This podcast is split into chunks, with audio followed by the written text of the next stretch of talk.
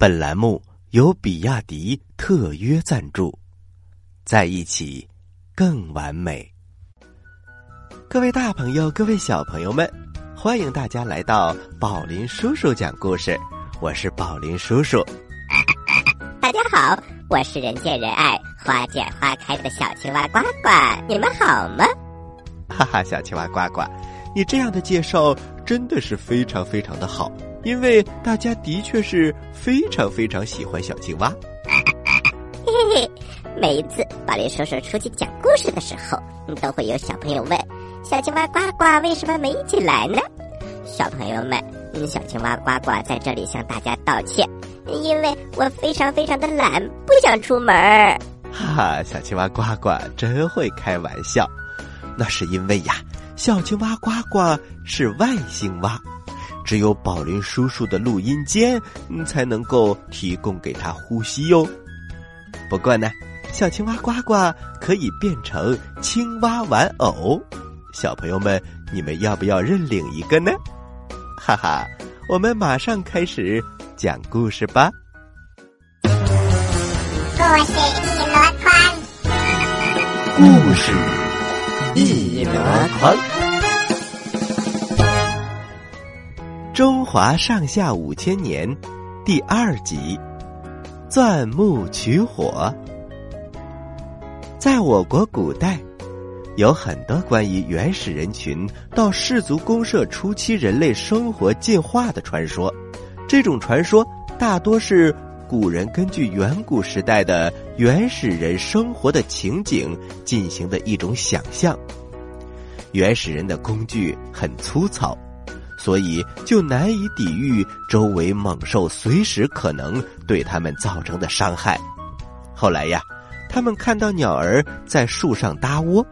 可以防止野兽爬上去，原始人就学着鸟儿的样子在树上造小屋，这样就安全多了。后来人就把这种称为“构木为巢”。传说呀，这种做法是一个叫做有巢氏的人传授给他们的。最早的原始人是不知道怎么利用火的。不仅生吃植物的果实，就是捕到野兽，也是连毛带血的吃了。后来，人们在不断的实践当中发明了火。在北京周口店的北京人遗址当中，已经发现有用火的痕迹了。这就说明啊，在那个时候已经知道如何利用火了。其实，自然界当中，火的现象早就有了。比如火山喷发会喷出火，打雷闪电的时候，树林里也会起火。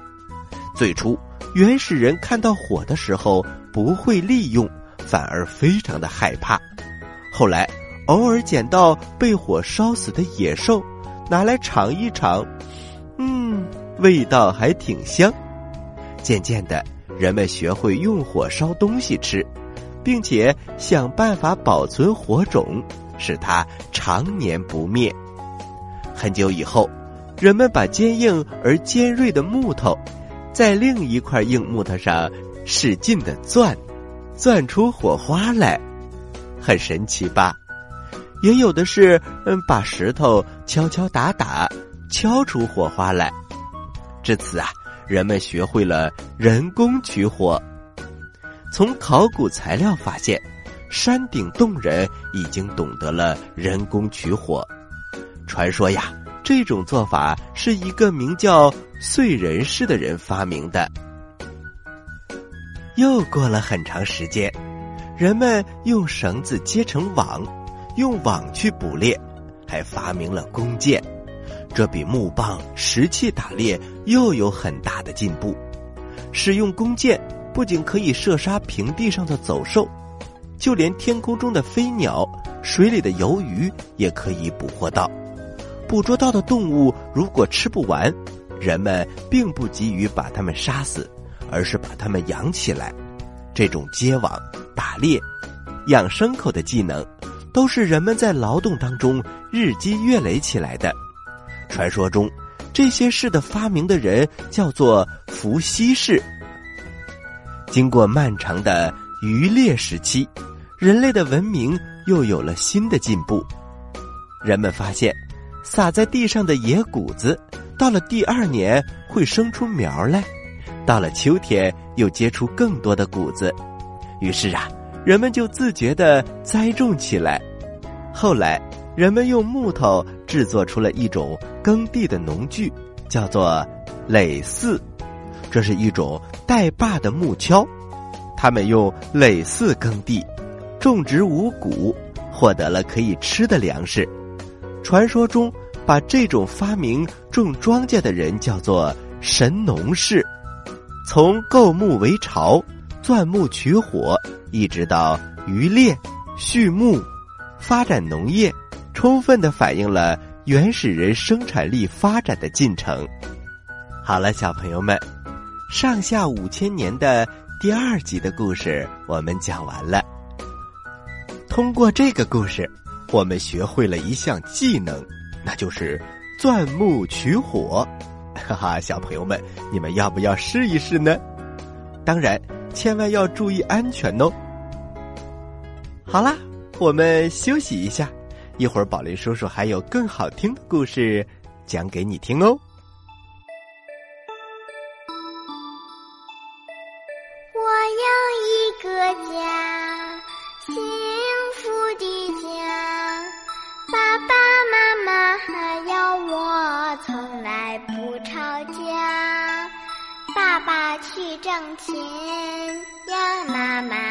在家，三人相爱一样深，我最最听话。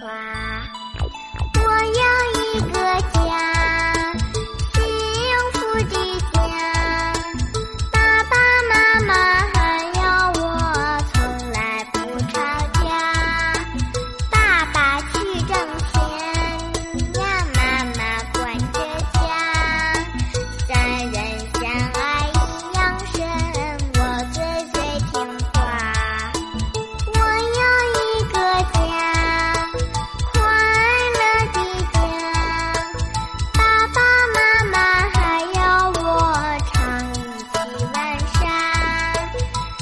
father to eat.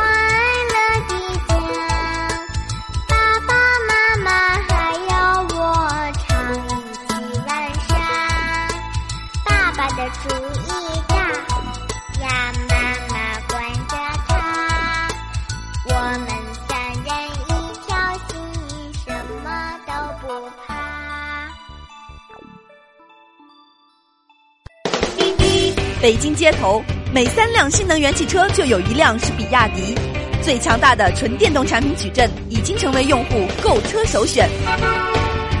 比亚迪。在遥远的地方，有个奇怪的星球上，住着一只可爱的小青蛙。它个头不大，肚子大。眼睛不小，心眼儿小，嘴巴不甜，爱吃甜，有事儿不叫，没事儿叫。它的名字叫做呱呱。为了学习讲故事的本领，它不远万万万万万万万万里来到地球。现在他是宝林叔叔的小助手。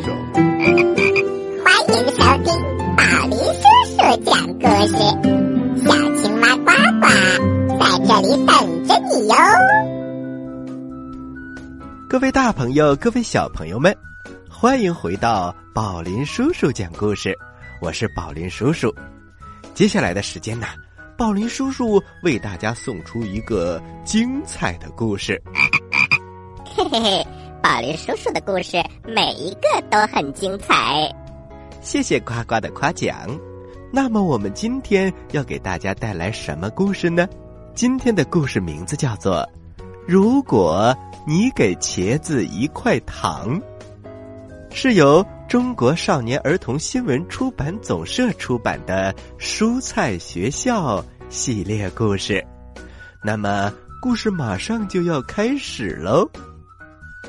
小朋友们，蔬菜学校的故事大家都很熟悉，那就是有一个地方有一个蔬菜学校，里面都是蔬菜，最胆小的呢就是茄子，最聪明的就是土豆丁，当然还有其他的小伙伴，比如地瓜、南瓜、豌豆三兄弟等等等等。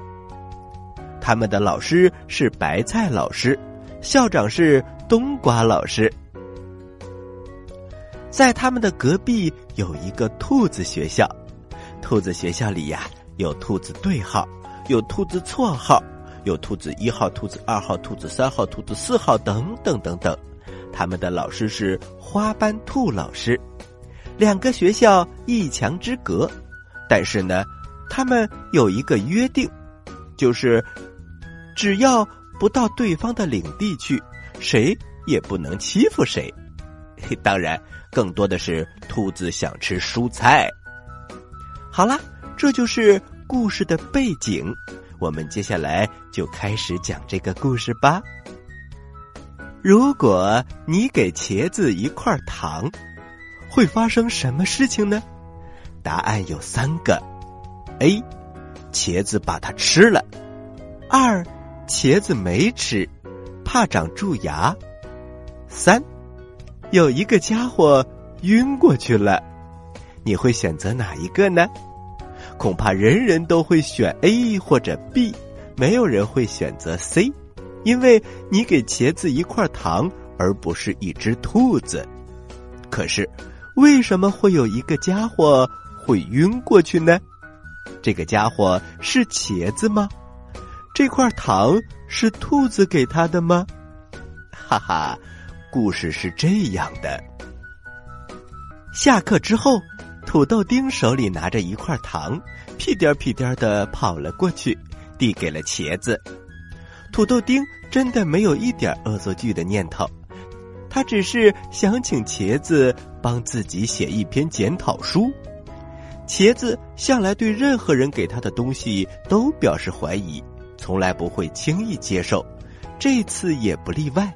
他晃着脑袋，立刻拒绝：“我我不要，求你了，收下吧。”土豆丁央求着：“嗯，一篇检讨对你来说只是动动手指头的事儿，可是对我来说那是天塌下来的大事。”这话让茄子心里感到很舒坦。大家都嘲笑他胆子小，这让他一直抬不起头来。但是土豆丁不是这样的，他还曾帮助他克服胆小的毛病，让他的腰杆挺直了好多。于是茄子把糖接过来，随手放进了口袋里。十分钟之后，土豆丁收到一篇写好的检讨书，他向茄子道谢之后，飞快的冲向了白菜老师的办公室。茄子的心情很好，他破例走进与兔子学校相邻的篱笆边儿这时，他摸出口袋里的糖，那是他的劳动所得。他掏出糖，正要剥糖纸，忽然一只雪白的手出现了，一下子抢走了茄子手上的糖。还我！话还没有说完。茄子就看到一双血红的眼睛，正狞笑的盯着他。兔子，茄子晕倒了。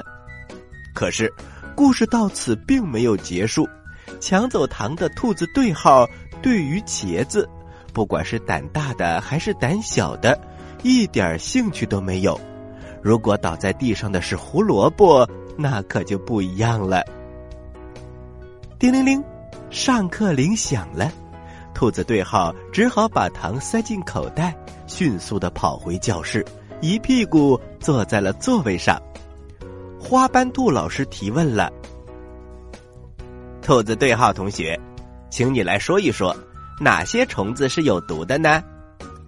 兔子对号站起来，不慌不忙的说：“老师，有蜈蚣、蝎子、蜜蜂、隐翅虫、步行虫。”很好，很好。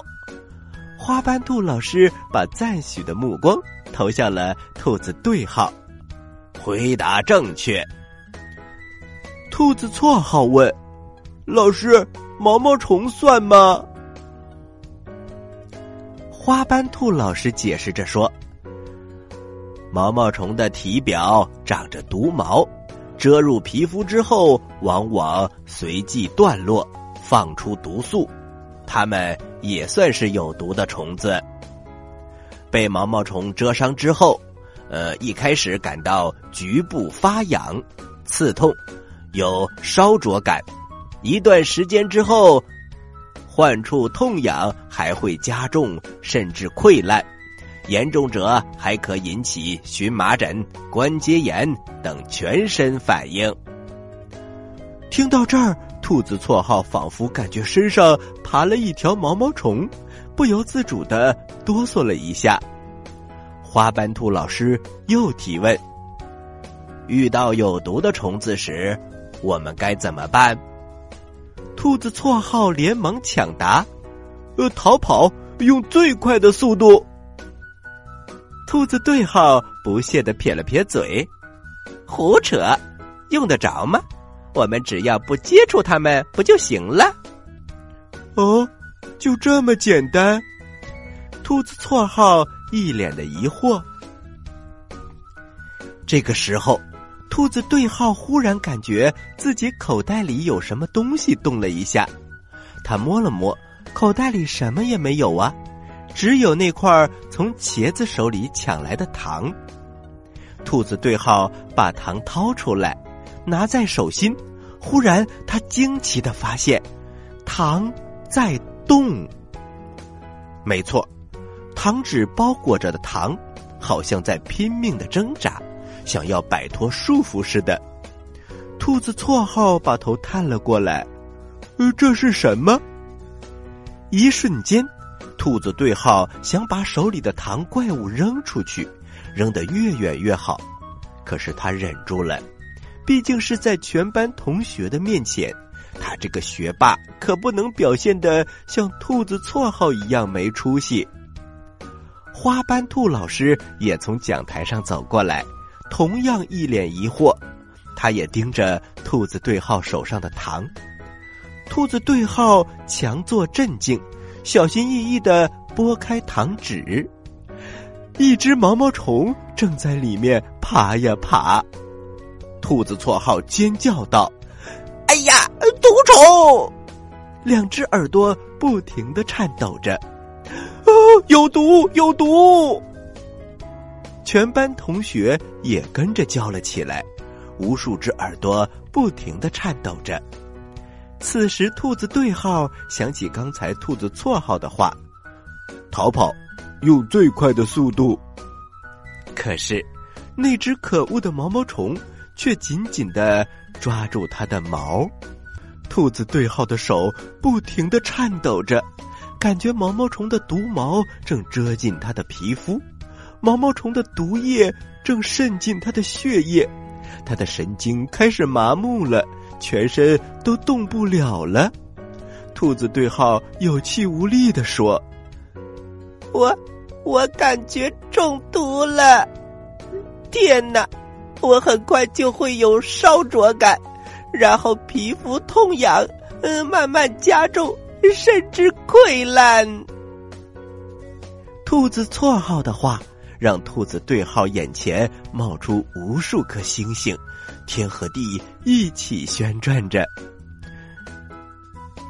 这时，兔子绰号不合时宜的继续念叨着：“呃，还会得荨麻疹、关节炎。”兔子对号眼前一黑，扑通一声晕倒了。至于那只有毒的毛毛虫，此时正躲在兔子对号的文具盒里看热闹。他不明白，他只是偷偷吃掉了土豆丁的糖，然后躲在糖纸里面睡大觉。为什么睁开眼睛之后，眼前就变成了兔子学校呢？不过，令他高兴的是，兔子们居然都知道它的名字。哎呀！哈哈，小朋友们，这个毛毛虫的名字叫做“哎呀”。后来呢，也有人管它叫做“阿呀”。当然，这主要是别人看到毛毛虫的不同的尖叫声。哎呀！它就叫哎呀，啊呀，它就叫啊呀，哎呦我的妈呀，那它就叫哎呀我的妈呀，哈哈，小朋友们，故事讲完了，接下来是呱呱提问题的时间，请小朋友们做好准备。我来问，你来答，呱呱提问题，小朋友们。今天的故事是不是很有意思呀？首先是上下五千年当中的故事，另外是蔬菜学校里的故事。在蔬菜学校这个故事当中，是谁拿了一块糖给了茄子呢？你有几个答案可以选哦：一、兔子对号；二、兔子错号；三、土豆丁。知道答案的小朋友。请把你的答案发送到我们的微信公众平台“宝林叔叔工作室”的留言区，发送格式为时间加答案。比如你回答的是六月一号的问题，请发送零六零一加答案。回答正确的小朋友就有机会获得宝林叔叔和呱呱为你精心挑选的礼物。我们每一个月。公布一次，公布的方式是发布在微信公众平台当中，请小朋友们认真关注。好啦，今天的节目就到这里了，我是宝林叔叔，我是小青蛙呱呱，欢迎大家继续关注本台接下来的栏目，咱们下期再见，下期再见。